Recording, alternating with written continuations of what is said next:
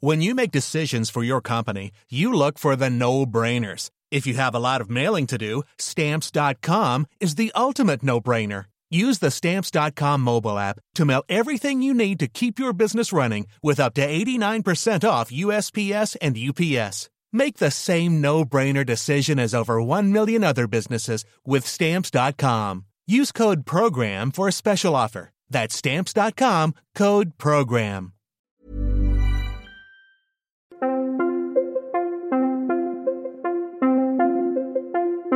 Bonjour, je suis François Reinhardt et je vais vous présenter un nouvel épisode des Histoires inattendues, un podcast de l'Obs qui vous raconte l'histoire autrement. Aujourd'hui, nous grimpons sur nos petits chevaux mongols pour charger tête baissée sur ce sujet intrigant. Pourquoi diable, chez nous, en France, en Angleterre ou en Espagne, Attila est-il considéré comme un monstre sanguinaire quand en Hongrie, par exemple, il est considéré comme un héros? Messieurs, je vais avoir le plaisir de vous parler ce soir des 1. Qu'est-ce que le 1 Le 1 est l'unité fondamentale et barbare qui a chaque opération de base. L'addition, la soustraction, la multiplication ou la division ajoute, ajoute l'invasion. Pour comprendre cette histoire, il vaut finalement mieux délaisser ce vieux sketch du comédien Hubert Deschamps pour nous replacer dans un contexte, celui de la fin de l'Empire romain d'Occident. Après ses conquêtes, Rome, pendant des siècles, s'est protégée par une longue frontière qu'on appelle le limes, gardée par ses légions. En Europe, il suit à peu près le tracé du Rhin et du Danube. Derrière, il y a les barbares, des peuples germaniques, les Francs, les Hérules, les Ostrogoths, les Visigoths. Parfois, avec eux, il y a des accrochages, parfois ils font des incursions dans l'Empire, mais souvent, Rome fait aussi des alliances, et l'ensemble tient.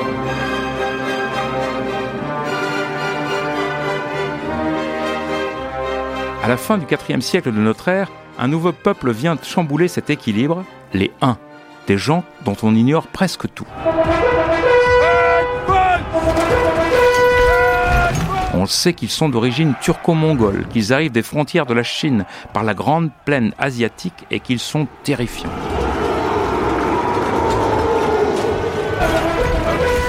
Leur armée est composée d'archers montés à cheval qui avancent au galop, comme une force irrésistible, précédée par des volets de flèches qui terrassent leurs adversaires.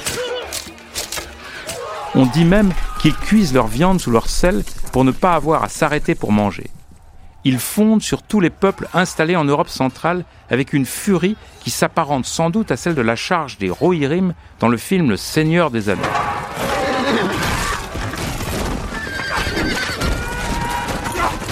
Terrifiées, des populations entières s'enfuient et cherchent refuge là où elles pensent qu'elles vont être protégées, dans l'Empire romain. En 376, les Goths s'installent aux confins de la Bulgarie et de la Turquie actuelle et déstabilisent l'Empire romain d'Orient, celui de Constantinople. Le 31 décembre 406, des Vandales, des Alains, des Suèves, des Burgondes passent par milliers le Rhin gelé et fondent des royaumes dans l'Empire romain d'Occident, en Gaule, en Espagne, en Afrique du Nord. Les Huns ont ainsi provoqué ce que l'on a appelé les invasions barbares.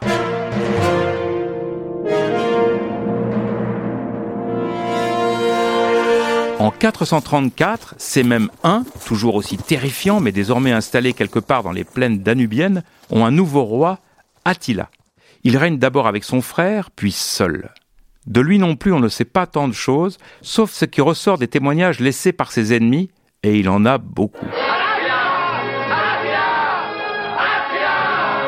Comme ses ancêtres, l'homme reste un conquérant insatiable. Il espère un temps conquérir l'Empire perse, puis se tourne vers l'Empire romain de Constantinople, puis renonce, et finalement il se tourne vers l'Occident.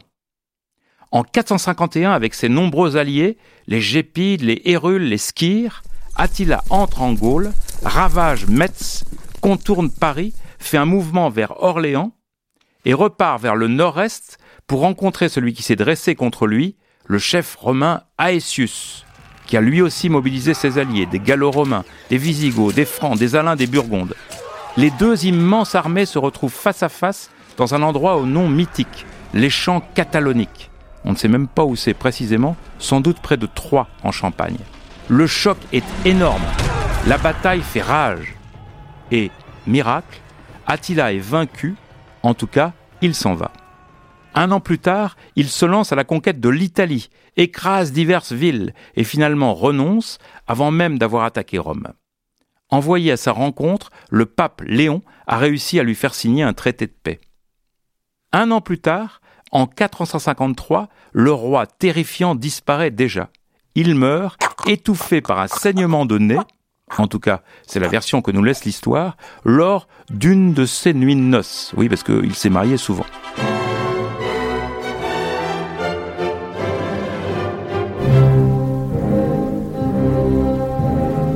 L'épisode aura donc été bref, le péril évité, mais le traumatisme reste durable. D'abord, on l'a compris, toute cette histoire se passe dans un contexte qui nous apparaît aujourd'hui crépusculaire, celui de la chute de l'Empire romain d'Occident. Lors des attaques d'Attila, Rome est déjà à l'agonie. À peine plus de 20 ans plus tard, en 476, son dernier empereur, Romulus Augustule, est déposé. Une nouvelle page d'histoire s'ouvre en Occident. Et tout cela, on l'a vu, a pris un tour religieux. Attila est un païen. Ceux qui se sont levés contre lui sont déjà chrétiens. J'ai cité le pape Léon, qui arrive à détourner le roi barbare de son attaque sur Rome. J'aurais pu aussi citer Sainte Geneviève, cette vierge qui, selon la légende, un an plus tôt avait sauvé Paris. Attila entre ainsi dans la tradition chrétienne comme l'ennemi absolu. Il devient peu à peu celui qu'on appelle le fléau de Dieu. Attila, le fléau de Dieu Ah, c'est sûr que c'est pas joli rigolo, hein C'est-à-dire le fouet que Dieu envoie aux hommes pour les punir de leur relâchement. Il faut donc, pour jouer son rôle, qu'il soit d'une cruauté surhumaine, qu'il soit une véritable incarnation de la colère divine.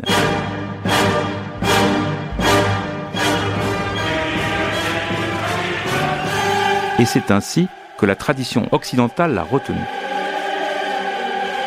Seulement, il y a une autre manière de le considérer. Bien sûr, les Huns comme conquérants usèrent de la terreur, mais les Romains, pendant leur conquête, avaient fait de même.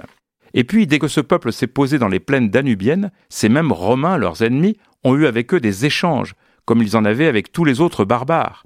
Ils ont fait du commerce, ils se sont envoyés des ambassades, ils ont même envoyé pour gage de leurs bonnes relations des enfants les uns chez les autres.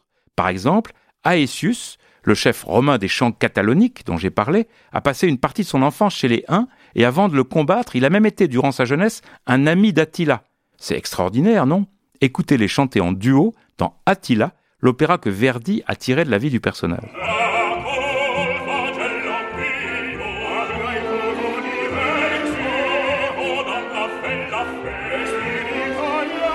Il se passait le même type de relation complexe, ambiguë, parfois belliqueuse, parfois d'alliance, entre les uns et les autres barbares, tous ces peuples de Germains que nous avons évoqués plus tôt. C'est ainsi que dans la tradition germanique, contrairement à ce qui s'est passé dans le monde chrétien, Attila n'a jamais été considéré comme un monstre sanguinaire, mais plutôt comme un guerrier valeureux. Et c'est ainsi qu'on le retrouve en roi héroïque, en combattant hors pair, dans les épopées scandinaves, des sagas finlandaises ou encore les grands textes allemands du Moyen Âge, comme la célèbre chanson des Nibelungen qui inspirera Wagner et ses Valkyries.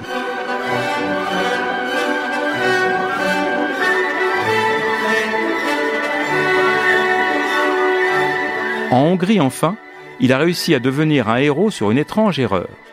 Les Hongrois, qu'on appelle aussi les Magyars, descendent d'autres envahisseurs qui sont arrivés dans cette partie de l'Europe vers le IXe siècle, c'est-à-dire très longtemps après les barbares dont nous venons de parler.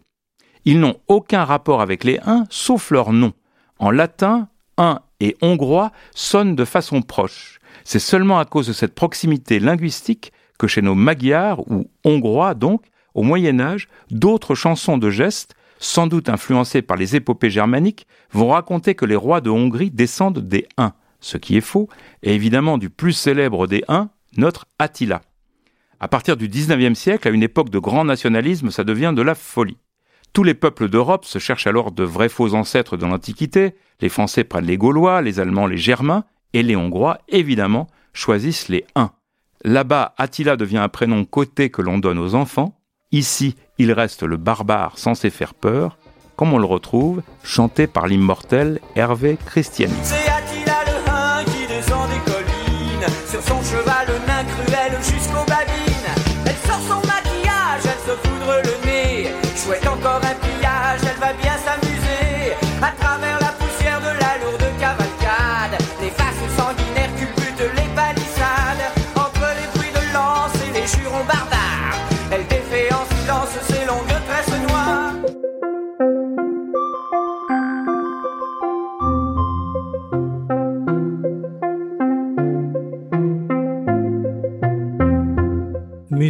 Godmode, réalisation Julien Bouisset, direction éditoriale Mathieu Aron.